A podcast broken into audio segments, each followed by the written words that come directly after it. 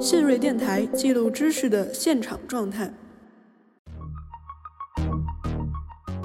然后我觉得欧美艺人的他的自由度他要更高一点，而韩国在造星这方面他就更加的工程化，就像每都是都像商品一样，就是被一个工厂所造出来，都是流水线的一样的一个商品。他作为一个耶鲁大学教授，传统应该是自带光环的，在这些粉丝面前，光环已经不在了。但我觉得，随着 K-pop 在美国流行，的确很有可能会真的挑战美国白人所建立的这样以传传统盟校或其他这些价值体系的这样一个符号。因为我们这个社团的名字叫呃 Stage Center，直译过来就是舞台中心啊，就是希望所有喜欢韩舞啊、喜欢 K-pop 文化的人都可以勇敢的去站在啊自己的舞台中心去发光发亮，就是想搞这么一个平台吧，然后去提供给一些热爱的那些想成为 idol 的，就是但是没有成为 idol 的一些人。如果有某位学者，他根本就不太了解 K-pop 这个文化，并没有做深入了解，肯定就会把本雅明的机械复制时代的艺术，还有阿多诺的文化工业拿出来重新炒炒作一下，然后就可以写论文。但这的确又是我刚说的，就是一直我认为从舞蹈研究实际上是可以挑战的。Hello，大家好，欢迎收听新锐电台，我是主播周发发。上期节目我们聊到，K-pop 围绕舞蹈这一超越了国别的交流语言，借助一系列营销和传播技巧，成功打开了全球市场。随着 K-pop 试图吸引更多文化背景的粉丝，再加上世界秩序中亚洲资本天然具有的亲和性，K-pop 目前为我们呈现出了一种更具文化多样性和价值包容性的流行方案。但是，随着五月被越来越自然地看作一种年轻人自由地表达个性的工具，音乐与资本主义生产体系以及维系这套生产体系的意识形态之间的关系，也需要被重新推上前台讨论。流行音乐真的如此自由吗？如果不是，我们在进行理论批判的过程中，又该如何避免落入阿多诺式一棍子打死的分析窠臼？K-pop 有没有可能提出一种？真正超越了地域、种族与文化的未来主义方案，成为制造社会团结的新的可能。本期节目，我们继续和芝加哥大学古代史博士候选人何燕霄，以及成都锦城学院街舞社社长于家坤一起来聊一聊 K-pop。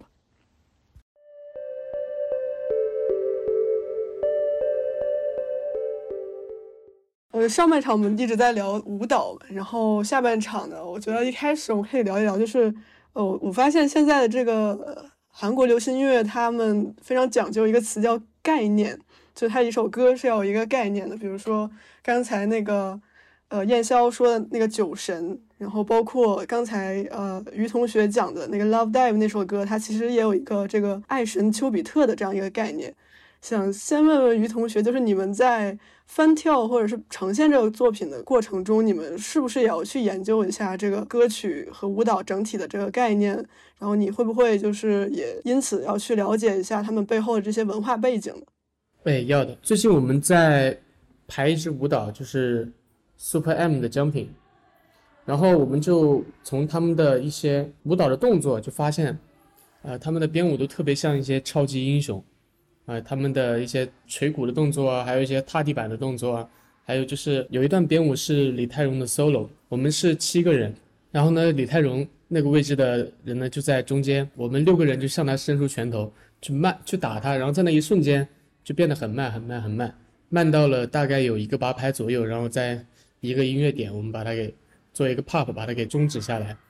就是说明了，呃，这个《江品》这首歌它是有一个超级英雄的一个背景，然后呢，每一个成员都是有一个自己的超能力，我们就发现了这一点。然后在服装的选择上呢，我们会选择就是，呃，特工服，就是跟他们的 MV 差不多，我们会选择一个特工服，然后去戴一些手套啊，就把自己搞得像一种超级英雄一样的一个，呃，形象。刚才燕霄也讲到说他会关注到古典接受这样一个概念，然后呃，我发现现在的 K-pop 里面也会经常出现一些古典文化的元素啊，世界各地的文化的元素，但这有有的时候也会引来一些，比如说你们到底是不是文化挪用啊，还是所谓的这个文化接受或者古典接受的这样一个区别？然后包括就是我记得就很多这种大热的团体。像 Blackpink 他们的 MV 就是因为，比如说放了一个什么印度什么神的这个雕像，就引起了他们当地粉丝的强烈抗议，说你们不尊重我们的神什么什么，你们就也根本不懂这个文化，你们就瞎在里面加这些元素。就是他们在进行这样一种文化融合的过程中，也会遭受到这样一种批评。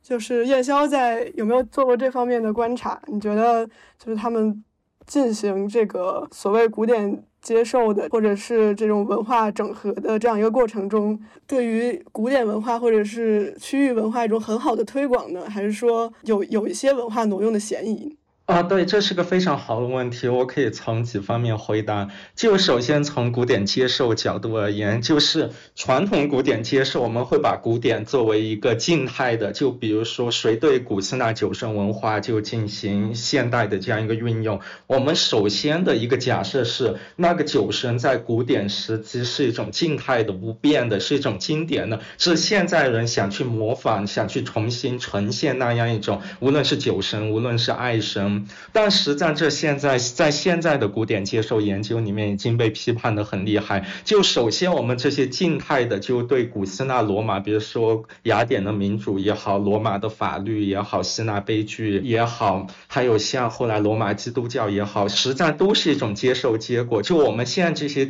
观念都是文艺复兴，就十五、十四世纪来，就欧洲人在他们现代化早期重新就是建构出来的这样一种想象，然后再用这样。的去标准，才去去看现在这些接受合不合理。实际上，这个背后的这样一种观念本来就是有问题的。这是从更大的古典接受方面，但就更小方面是肯定是有这个推广方面肯定是有帮助的。比如说我在和那个毛林老师的活动里面，我也专门问了他们翻跳的古斯纳酒神，然后也问他们就是是否也为此去了解过酒神文化。他们的确也说他们不太了解，也因为 BTS 这首歌去了解了酒神文化。这就是一个很好的对古代文化的推广的这样一种。作用，这是首先就这个问题第一部分，第二部分更多的可能还有一种我们，但就在古典接受方面，哦也包括在整个文化方面，我们老总是把某种文化，特别是已经成为历史的文化，想象成一种古典的一种静态的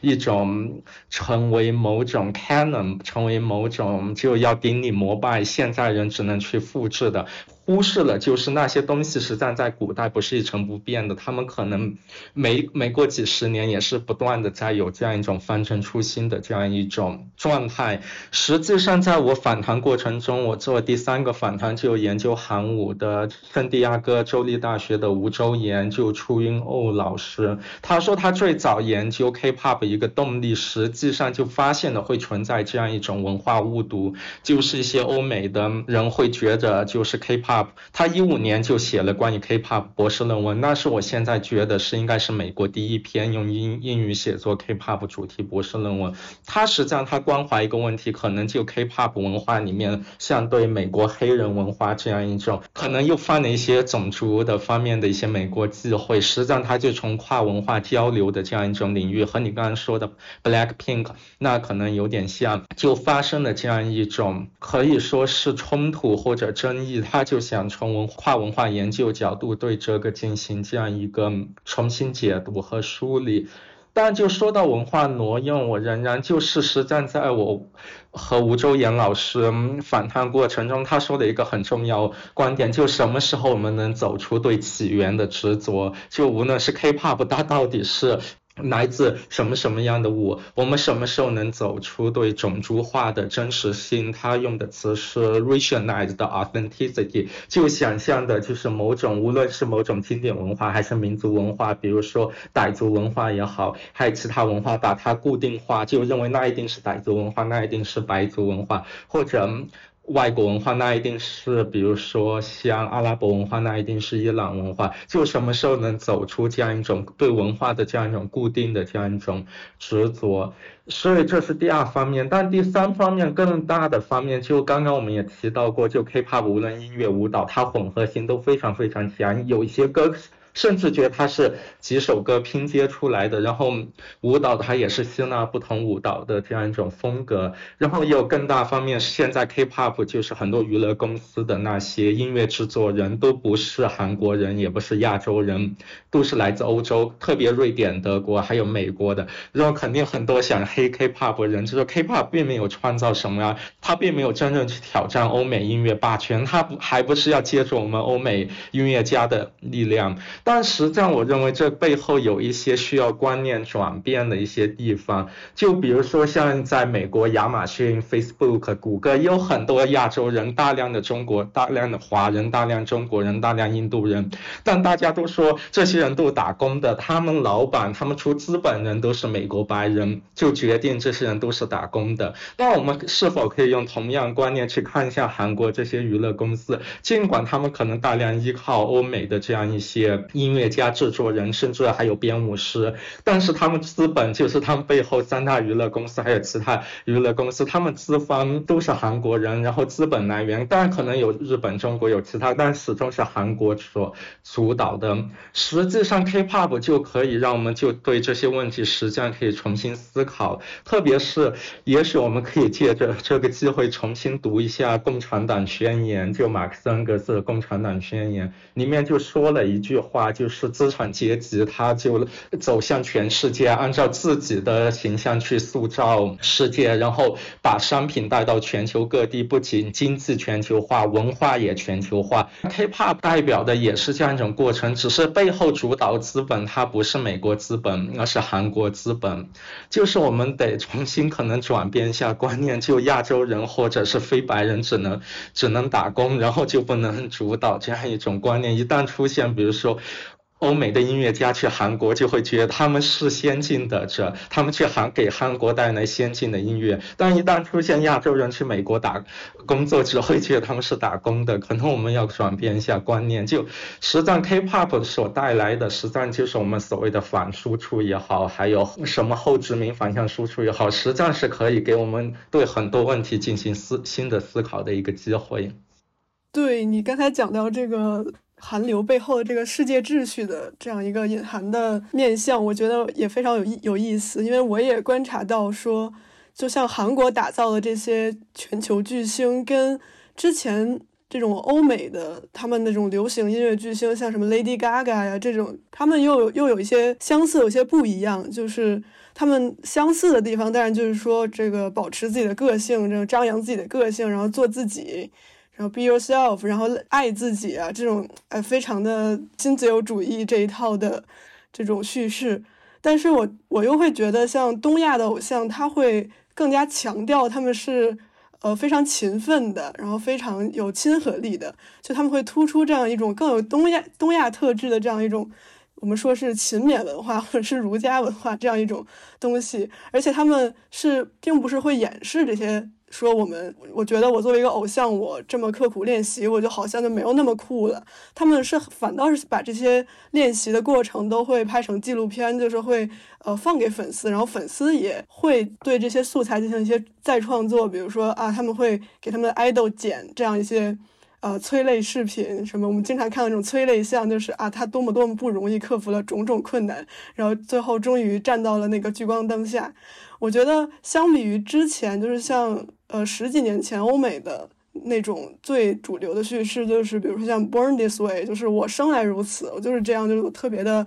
拽的那样一种呃东西。然后我们现在的偶像就会更加强调这个努力，然后奋斗在这个成为偶像的过程中起到的这个关键的作用。我觉得这背后其实也和这个世界秩序是有点。耦合的，因为就是像欧美，他们本身就是在一个有这样一种殖民红利，或者是在处在一个优势的 dominant 的这样一个优势地位上，所以他们有资格就说啊，我那我就是这样，我就做我自己，呃，怎么样？然后，但是像像韩国这样一个后发国家，他们其实啊，觉得我后来居上，我依靠的是我这样一种勤勉文化，我兢兢兢业业这样一一些精神，我也是很值得骄傲的，也是值得输出的这样一种文化。然后不知道呃，燕霄怎么看？嗯，对这个，当然我觉得可能嘉坤也有一些想法，他也许可以先说一下，就刚我说也有点多。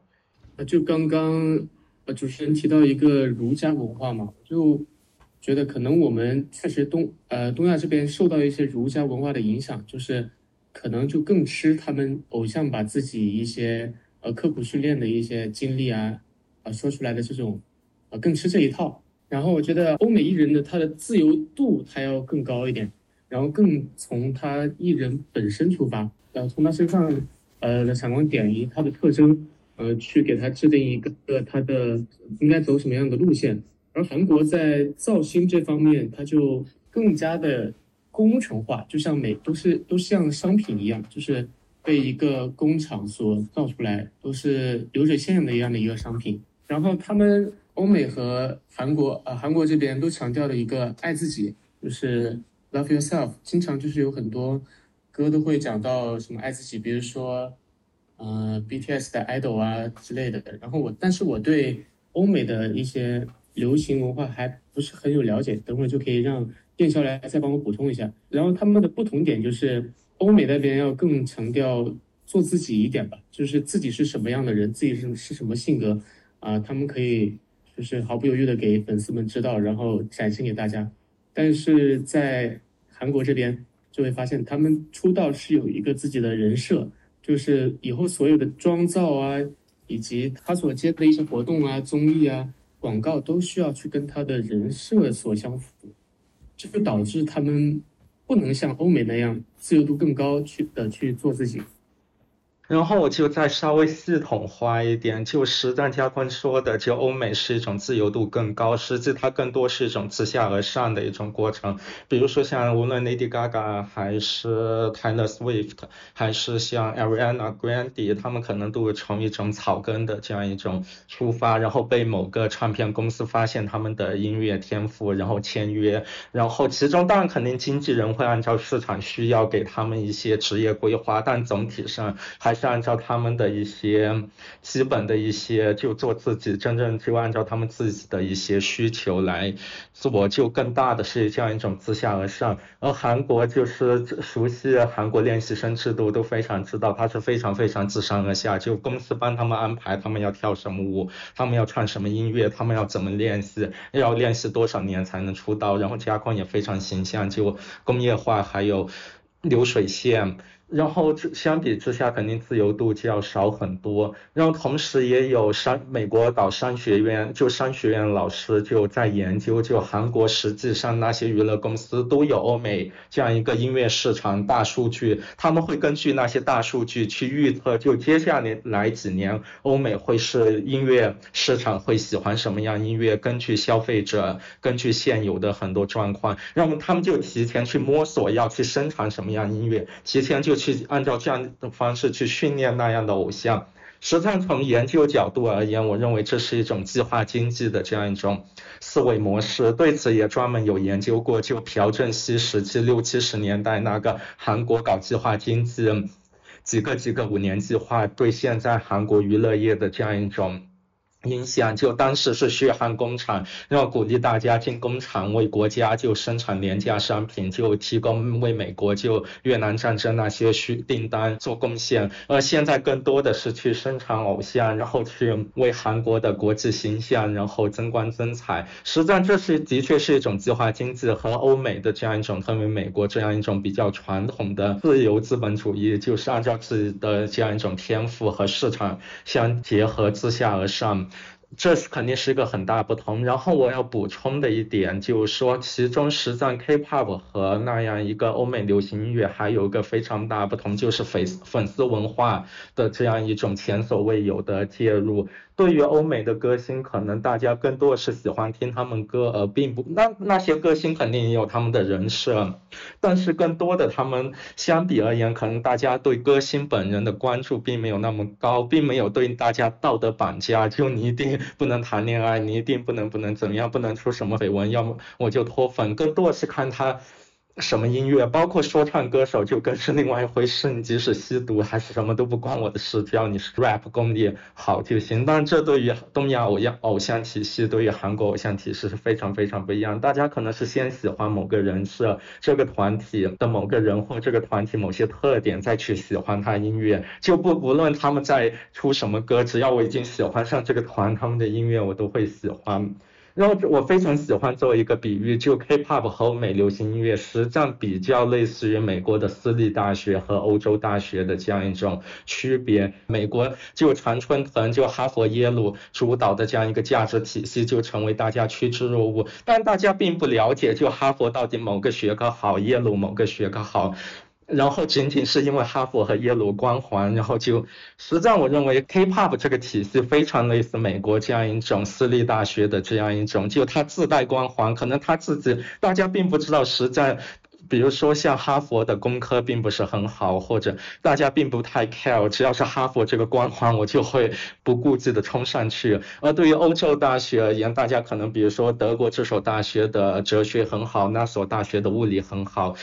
这就和美国这样一个非常不一样，是我非常做的一个比喻，可能欧美的。这样一个流行音乐体系更像欧洲的大学，这样一个它只是一个科研机构，可能它它的研究做得很好，但它并没有此外没有那么多的光环。然后不像美国私立大学，就大家可能对他们研究到底哪个学科强根本没有任何认识，但是就觉得他们就是自带光环。这实际上又回到刚刚说，实际上 K-pop 已经是代表一种价值体系，已经可能是对传统的很多这样一种价值体系。是有了所谓的冲击，比如说在韩国，就传统上大家觉得一定要进 Sky，就三所，就延世、首尔还有高丽三所大学，但现在越来越多家长已经把 SM、JYP、YG 三三大娱乐公司作为这三所大学的期待，你进这三所娱乐公司，同样和这三所大学一样是一个关中要主的事，但是否就韩国这些娱乐公司是否能挑战美国传统？混私立大学的这样一种权威，我们仍然要观察。但实际上已经有迹象，之前有位耶鲁大学教授的确有媒体采访的时候。他对 BTS 现象实际上是一直在关注，他认为 K-pop 很重要，他只是说了一下，大家对 BTS 的在美国的这样一个狂热程度有点像宗教，结果就很多很多粉丝去发邮件，就说你怎么能这样说我的偶像？然后你是谁？你了不起吗？实际上他作为一个耶鲁大学教授，传统应该是自带光环的，在这些粉丝面前光环已经不在了。我实际上还写信给这个教授，我就说了这个问题，我就认为你作为耶鲁大学教授光环子在 BTS 面前不值一提，然后这位教授实战也给我很好回答，认为我是真正说到问题的点子上，而不是他那些耶鲁同事就保持传统的，就不要去和那些粉丝计较，他们并不明白什么什么什么。但我觉得随着 K-pop 在美国流行，的确很有可能会真的挑战美国白人所建立的这样以长春藤盟校或其他这些价值体系的这样一个符号。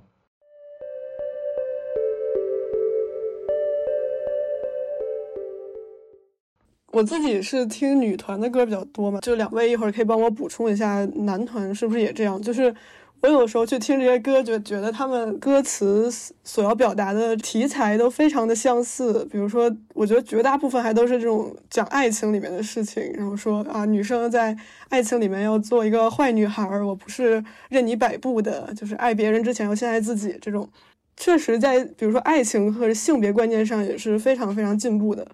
但是总体来说，这个 K-pop 的批判性或者是对于社会议题的关注，我感觉还是不太够的。就是像之前的这种世界级别的流行音乐，不管是呃六七十年代美国的摇滚乐啊，还是八十年代之后 Britpop，就是像英国摇滚乐，他们对于资本主义或者消费主义这整个体系是有非常尖刻的批判的。然后包括他们和当时的这些社会运动也是有非常密切的关系，但是我们看到在 K-pop 上，好像我们并没有看到他对于整个资本主义文化或者是消费文化有非常尖刻的批判或者是叛逆。就是虽然有些歌词里面可能包含着这有些意思，但总体来说，他们还是和这个资本和消费文化走得非常非常近。包括很多 idol，他都是大牌的代言人。不知道这个男团的歌曲是不是也有类似的现象？那个嘉坤听的比较多，嘉坤可以补充一下，有没有一些关注社会议题的歌曲？呃，其实就目前我了解的来看，男团好像讨论社会议题的还是比较少，好像主要还是就是女团、G idol 之类的那些，主要是更多的是能够看到男团身上的就是一种表达那种意义，然后对黑粉的一些回应，社会意义的还是真是特别少。就拿 My Drop 来说，他们就是讲述的一个从从他们就是白手起家嘛，然后到现在越做越强，然后。对那些喷子们呢，还有黑粉们的一些回应，我我大概 get 到了，就是海男团可能也差不多，还是那种比较关注个人成长啊，这种在逆境中啊，对，还是以成长经历为主啊，坚持自我这种，呃，跟女团也差不多。对，呃，燕霄有什么观察吗？嗯，对，我觉得总体上而言，就像就你刚刚说的那样，它本来就就像我定义，它本来就是新自由资本主义一种美学形式，它不大可能去打自己的脸，尽尽管它可能吸收很多 hip hop 元素，hip hop 当然可能对社会议题批判可能是更尖锐一点，但对社会。Hip hop 的这样一种社会批判精神就相对少了很多，这也是为什么在韩国就实际上可能 K pop，当然这个我说可能是绝对之从传统观念而言，就 K pop 的第一黑粉就是 K hip hop，就那些韩国的 rapper，偶像工业刚出来的时候，实际上当时就韩国非常著名那个。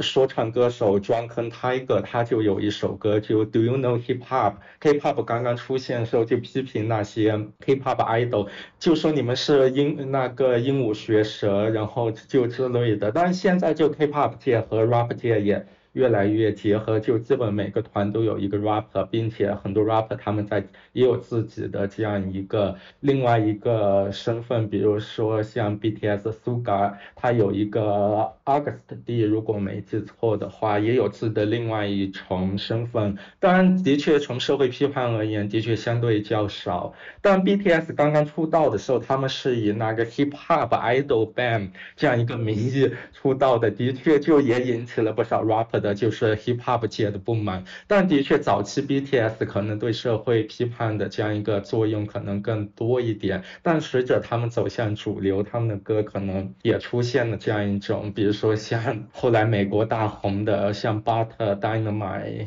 这些歌，可能变成为美国人励志，特别 Permission to Dance。就为疫情下的美国人就带来安慰这样一种状况，这这的确首先是 K-pop，它的确本身它的这个体系里面存在的一些不可避免的一些东西，当然也可也有不少可以让人眼光一亮的，比如说像 Stray Kids 他们一八年的那个 Mirror 就表现了。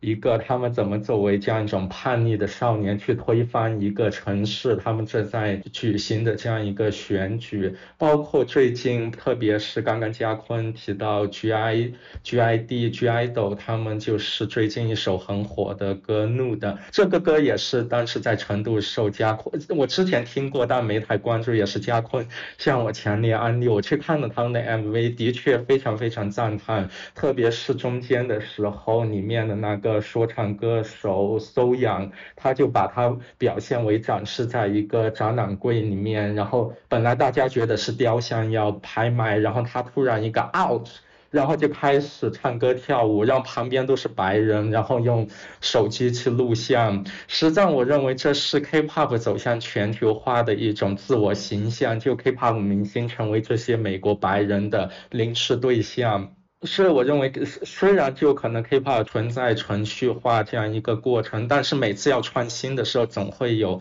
还是有让人眼前一亮的东西。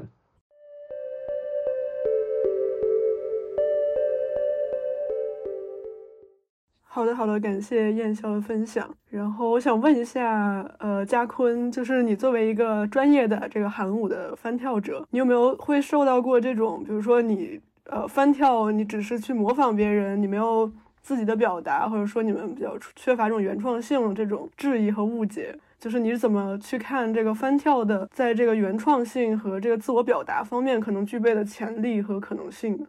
其实因为是翻跳嘛，所以在原创性还有模仿当中就会特别的明显啊。有老师会说：“哎，什么时候能看见你自己去呃编一支舞出来呀？你怎么天天模仿，还是在模仿他们呀？”就这种质疑。当然，我自己也认为哈，就是因为你是翻跳嘛，就避免不了去呃模仿，而且要模仿特别像，因为如果你模仿的不太像的话，个人风格太过强烈啊，那么他们的粉丝也不买单。就比如说模仿 BTS 的舞，但是呢，我模仿的有点不太像，那么 BTS 的粉丝可能看了并并不能理解得了啊。当然，翻翻跳的一个创作性还有自我表达的可能性。啊，是其实是非常大的，因为，呃，每个人的身体都不一样嘛，然后他的身高比例，还有他的体型，以及手臂、大腿、还脖子什么等等的长短、粗细，还有肌肉，以及他身体开发的程度，都会影响一名舞者最终呈现出来的舞蹈动作。所以是每个人，即使是做同一个动作呢，也会有所区别。那我认为，其实这就已经是在，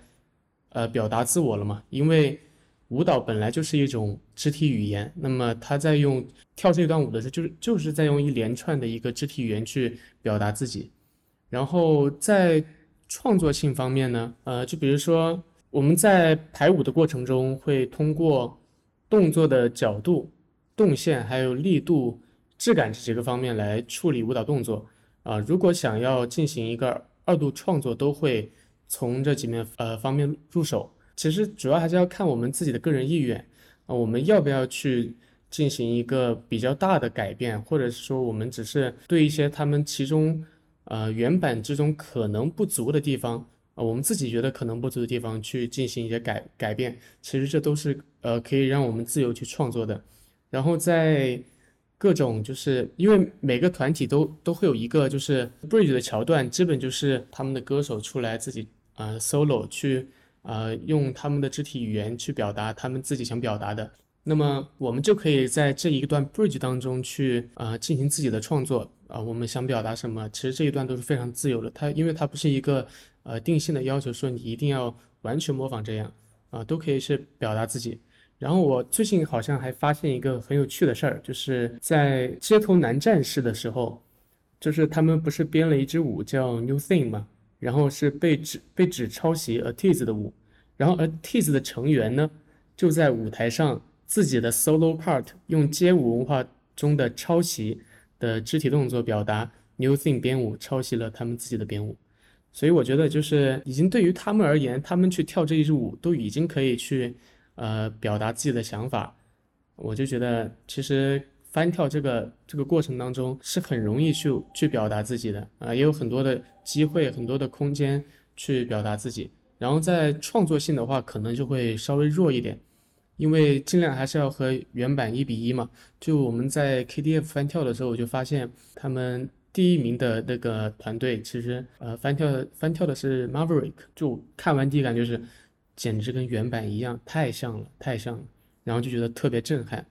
所以说，就翻跳当中，这个创作性可能就会相对来说会，呃，可能性就会小一点。但是如果你要想，它也可以就是变得很大。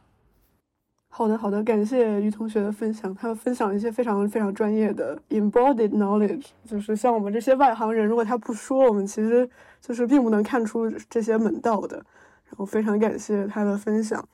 然后我其实，在想，呃，这个 K-pop 在制作的方面，就是刚才我们也说到，像它的编舞在这几年都变得非常的越来越简单，然后有特点、有记忆性。它其实，在制作方的角度，它就是在鼓励这样一种，我们可以说是病毒式的翻跳，就是它它希望越来越多人去翻跳这个，让大家都一起跳同一种舞，那它的这个文化就成功了。但是它这个文化的这样子的特性呢，可能也会遭到这种批评，比如说。啊，说他们本身的这个音乐的这个拼接感就很重。这个 K-pop 音乐家不只是我们对这个翻跳者的质疑，说他们只会模仿啊，或者是没有原创性啊。我们很多的时候觉得这个这些 K-pop 艺人，他们就是网上很多人就会说他们能不能算 artist 呢？他们都没有自己的作品，他们也没有自己的表达，他们只是说这个公司告诉他们这个编舞是这样，然后这个歌曲是这样，你就这样去表演。他们顶多算一个 performer。这样子的议论也有很多。那燕霄在研究 K-pop 的时候，有没有关注到这方面的这些特征？你觉得你是怎么看待像这种模仿，然后鼓励这样子传播的这样一种音乐形式，在现在的一个流行？你觉得存在说这个音乐工业品和这个艺术品，然后这个表演者和艺术家之间的这样一个高下之分吗？啊，这是个很好问题，就也可以把我之前说的再重新总结一下。就首先先安利一下，就大家可以去看一下，就我做采访吴周岩的那个副标题，就是韩舞有助于挑战我们对模仿的这样一种刻板印象，实战里面也提到不少。但就首先就我可能可能要回到一开始，就从舞蹈研究角度而言，研究舞蹈人可能更能进入这个文化中，就更对这个文化具有这样一种了解和同情。而光是研究音乐人，可能还是觉自己是一个研究者。你即使西装革履，你也可以去说 rap。实际上，刚刚说的文化工业，恰恰就是二十世纪初非常有名的那个文化批评家，就是阿多诺，就德国非常著名的这样一个现代的这样一个学者，他提出文化工业，他就基于当时的音乐，应该是爵士乐还是其他音乐所提出的这样一个批评。然后还有另外一个非常著名的文献，就学文化研究人肯定都是必读的，就是也是另外一德国非常著名的文化批评家本雅明的《机械复制时代的艺术》。实战如果光从研究角度，如果有某位学者他根本就不太了解 K-pop 这个文化，并没有做深入了解，只是去看一些表面的，就看。大家都是这些公司都是生产出来的，他们并没有很多，并不是作品，并不是他们自己创作，是有其他人创作让他们去表演，肯定就会把本雅明的机械复制时代的艺术，还有阿多诺的文化工业拿出来重新炒炒作一下，然后就可以写论文。但这的确又是我刚说的，就是一直我认为从舞蹈研究实际上是可以挑战的很多很多东西，包括刚刚。加坤也说了，就在翻跳韩舞过程中，实战有自我表达的这样一个元素。尽管是要去比谁更像，但在比更像的时候，也是一个自我实现的这样一个过程。然后就 idol 而言，尽管就是真正关于，因为本身韩国这个 K-pop 这个工业要去和 idol 进行交流很难，但的确有一篇博士论文，就是作者他根据他认识的经济，因为他以前可能因为是音乐专业，韩国音乐专业。出身的，然后他认识很多经纪人，就一些小公司也没有那么像大公司保护性那么强，然后的确还是采访了不少 idol，根据他采访经历，还是认为这些 idol 是有自己的独立性，但他的这个观点实在在学术界不是每一位学者。都同意，但是我们还是得尊重，因为很少很少有学者像他去采访那么多爱豆，能再写出自己的博士论文，我仍然还是很相信他的这样一个研究成果。然后还有就，但这个方面本来也是很多，像 BTS 他们很多歌里面，像 idol 就有一首歌就叫 idol，你可以叫我 artist，你可以叫我 idol。像迪奥尼索斯酒神里面也说，宁要区分 idol 和 artist 实在是没有意义的，可悲。但这最终还是取决于就研究者，因为本身像原创性也好，艺术也好，文化工业也好，首先这些的定义实际上都是我们研究者在做。首先就要看我们究竟是站在哪一个立场，究竟是从什么角度来说这个问题。然后就刚刚嘉坤说的，我还可以再稍微补充一点，就比如说像翻跳视频过程中，也也接着我上一个问题，实际上他们和。国内不同城市空间结合，实战他们的在结合那个城市空间，在选址的过程中，实战已经把原创性加进去。特别是去年 Lisa 的那首《La Lisa》，其中有一段就 Lisa 把自己作为泰国的那样一种传统泰国文化表现出来，刚好就是昆明的一个舞蹈工作室在翻跳《La Lisa》时候，他们就有意的和昆明当地的傣族文化相结合，就找到了民族村地区有那。一个傣族的那个佛塔，就在那个背景下去翻跳，就当到当 Lisa 跳到那一段，就他展现自己泰国背景，他们就用昆明的傣族建筑去作为那个背景，实际上这已经有一种。创造式的挪用，包括像这些在媒体研究里面也有不少，就是在 global 在那种 standard 东西，一旦它和地方结合，都会出现像这种 localized，还有一些另外词汇，像在领土化叫 riterrorization，就和当地的东西相结合，所以我认为。仍然是实地研究非常非常重要，就是不能只搞理论。你去看几个 K-pop 视频，去搜集几条网上材料，再和阿多诺、本雅明这些二十世纪初的东西一结合，实际上就没有意义。又回到我刚刚说的，那 K-pop 实际上可以促使我们重新思考很多东西，包括像也有亚洲作为方法这样一个说法。就那像阿多诺。还有本雅明那些理论都基于欧洲经验提出的，咱们基于亚洲经验就提出自己的这样一个理论。已经有学者写了一篇文章叫 BTS as method，就是说 BTS 他们的实战经历已经可以为亚洲作为方法提供更多更多的这样一种思考。所以我认为 K-pop 的确还是有值得我们可以重新思考、去重新反思很多很多问题。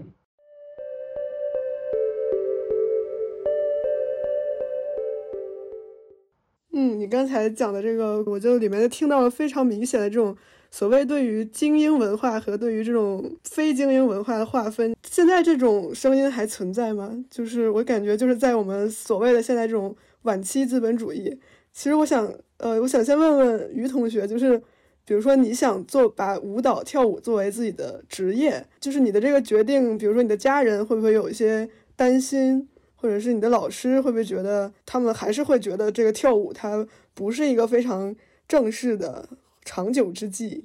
嗯，好的。其实我一直没有跟我爸妈，其实我爸妈也不太了解什么是韩舞，什么是什么那个的。就是说，如果我跟他们说我跳的是街舞，他们可能还会觉得是不务正业一点。但是如果他们了解就是韩舞是一个什么样的舞种，然后。他们可能了解之后也会说我不务正业吧，当然他们现在是没有说过，主要就是我自己有一段时间就是认为，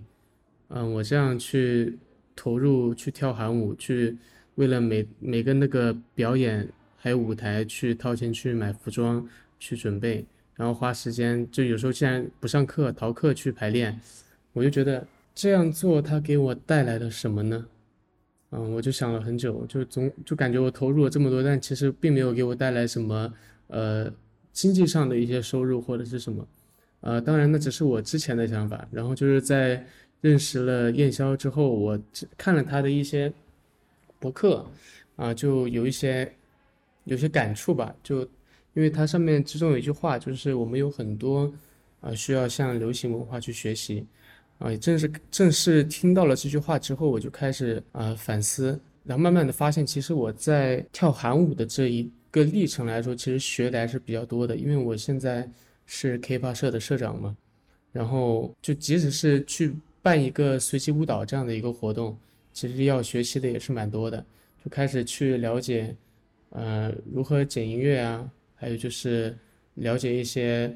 灯光，还有舞台上的一些布置。啊，如何去操控灯光，还有一些 LED 背景，总之很多，还有一些，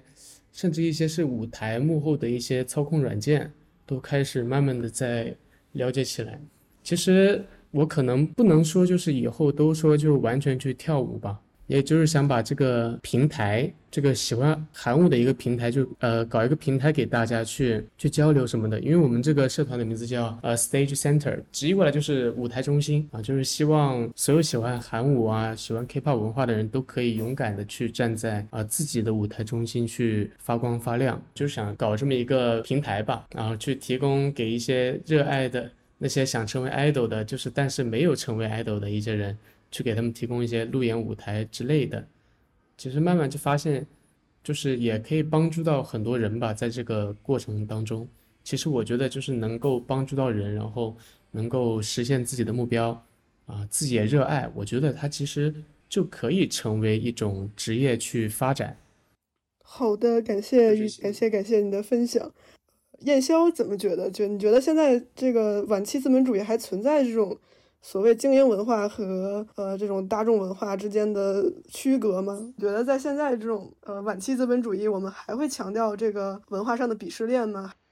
嗯，区隔肯定是在的，至少就我这一代，特当然要看，如果特别我是在学术界的话，这样的区隔永肯定是在的。包括我做的这些事情，实际上我在美国的一些一起读博士的一些朋友，实际上有很多是不大理解的，而他们不大理解，实际上我就非常我刚说卢西安论舞蹈那个对话，就觉得我现在做的事情好像不务正业，然后也超出他们的。好像一些认知范畴里面，就我们还是得看这种传统思维仍然是可能是比较顽固，但实战背后牵扯到更大的一个问题，也是舞蹈研究里面非常强调的，就是另外一种知识体系。就我们一般所谓的知识，可能就是看看书，然后从小学到大学，然后就书本里面的这样一个知识。实战舞蹈研究里面非常非常强调 embodied knowledge，就身体方面知。实实际上，你包括你要跳一支舞，无论是 hip hop 还是 K pop，你实际上都需要，都是一个你身体上对不同的那样一种动作形式，不同的那样一种就身体表达的可能的不断的发展和这样一种探索，包括像 K pop 那个随机跳的时候，比如说放到这首 Black Pink 的歌，大家可以立马反应过来，就是是这一首歌是这样一段，比如说 BTS。或者又到 S p a 或者到其他，实际上这就是大家粉丝们身体知识的这样一种呈现。就我已经积累了足够多的这样一种知识，然后到必要时我可以马上把这样一种自己身体肌肉记忆里面知识给。展现出来，然后这也是舞蹈研究里面，特别 hip hop 研究里面非常非常想挑战的这样一种，因为 hip hop 它本身就是从七十年代从布鲁克林纽约布鲁克林南部的贫民窟里面这样一种，作为一种就底层黑人，就是他们怎么为自己的族群、为自己的社会阶层发声，然后把用身体的这样一种形式表现出来，然后经过这几十年的发展，终于 hip hop 就成为一种可以说世界上最流行的这样。一种流行舞蹈体系，让不断和世界其他各种的舞蹈、其他各个地区的文化和经济相结合。实际上，就大家越来越强调这样一种身体，就另外一种表现形式。而这样一种实际上，就我们传统就是人文研究训练的，而也实际上是需要一定的思维方式的转换，才能真正理解为什么身体表达形式实际上非常非常重要。然后在此过程中，实战研究者们，如果你真正的是非常喜欢这种文化，想为这种文化说话，实战也不可避免，肯定就要面临这样一种挑战。实战我们看一下 hip hop 研究历史，也可以看得出来。然后特别在九十年代有一本非常经典的就是 hip hop 研究的书，是由现布朗大学的一位学者叫 Tricia Rose，他写的一本叫 Black Noise。就是这样一本研究 hip hop 非常经典的一本书。实际上，它背后它是基于他博士论文，他当时他导师们实际上是可能有点不大想同意，但最后妥协还是同意他写，因为当时他们大家都不太愿意相信这 hip hop 才刚刚开始十几年，不觉得它会延续的那么长。但最后，像 hip hop 现在无疑还是世界最重要的流行文化，就特别从舞蹈的角度而言。当然，这他就成为了这样一个开创者，成为这样一个第一个吃螃蟹的这样一个人。而就 K-pop 而言，我觉得研究过程中实战会存也存在同样的很多很多这样一个问题，大家也会担心 K-pop。是否能持续？从从九七年就，因为九七年刚刚 K-pop 出现时候，就有一些研究香港流行文化学者去转而关注 K-pop，他们可能觉得就像香港一样红个十几年，但是没想到越来越红，就红到美国去。但是这种担心可能现在仍然是，特别在学术界比较保守，学术界是可能。会不断存在的，但我仍然认为可能还是坚持自己想做的，这也是我能从那一个韩舞翻跳者，包括听了孙子团的这样一个经历得到的很大一个启发，就是如果你有什么喜欢的东西，就把它坚持做下去。但我可能扯得有点远，就回到刚刚就问的那个，现在这样一种晚期资本主义的这样一种文化体系，像流行文化和精英文化分野是不可避免，在大众媒体的这样一种情况下，这样一种分野肯定会有模糊性。包括刚刚说的 pantomime，实际上到从公元二世纪开始，它已经开始模糊。包括像公元三世纪著名的一位哲学家叫普罗提诺，他在阐释行星运动运作的时候，他用了很多很多 Pantom 语言，就用 Pantom 舞者怎么跳舞去阐释这样一种行星运动。实际上，这和现在 hip hop，无论是一些教物理，就在美国一些物理学家已经尝试用 hip hop 去解释一些物理学现象。然后一些 hip hop 舞者也会用一些这样一种物理学、天文学的东西去为他们的就他们自己的这样一种来解释 hip hop 就舞蹈中的一些东西，肯定是这样文化的这样一种边界会有所模糊。但我认为始终一方面我们。肯定不能低估流行文化的这样一种生命力，它肯定就无论你怎么批评它，就可能甚至有些政策上的问题，它始终是有它的生命力。但是我们也不能低估学术界始终有这样一群保守人士，特别是特别糟糕的现象。但就我我一直想吐槽，然后借着这个机会吐槽一下，特别是当真正。糟糕的不是研究古典音乐的人，就他们是有他们自己的圈子，恰恰是一些可能就在古典音乐或者些传统学科训练下的人，就突然对某个流行文化东西感兴趣，比如说特别 rap 研究，大家可能从自己的理论研究叙事的角度，我对 rap 感到很兴趣，我去研究一下，但他自己在研究 rap 过程中，并没有去去真正全面的去了解这样一个 hip hop 文化，并没有去了解舞蹈。没有去了解 DJ，没有去了解 graffiti，更没有去了解 hip hop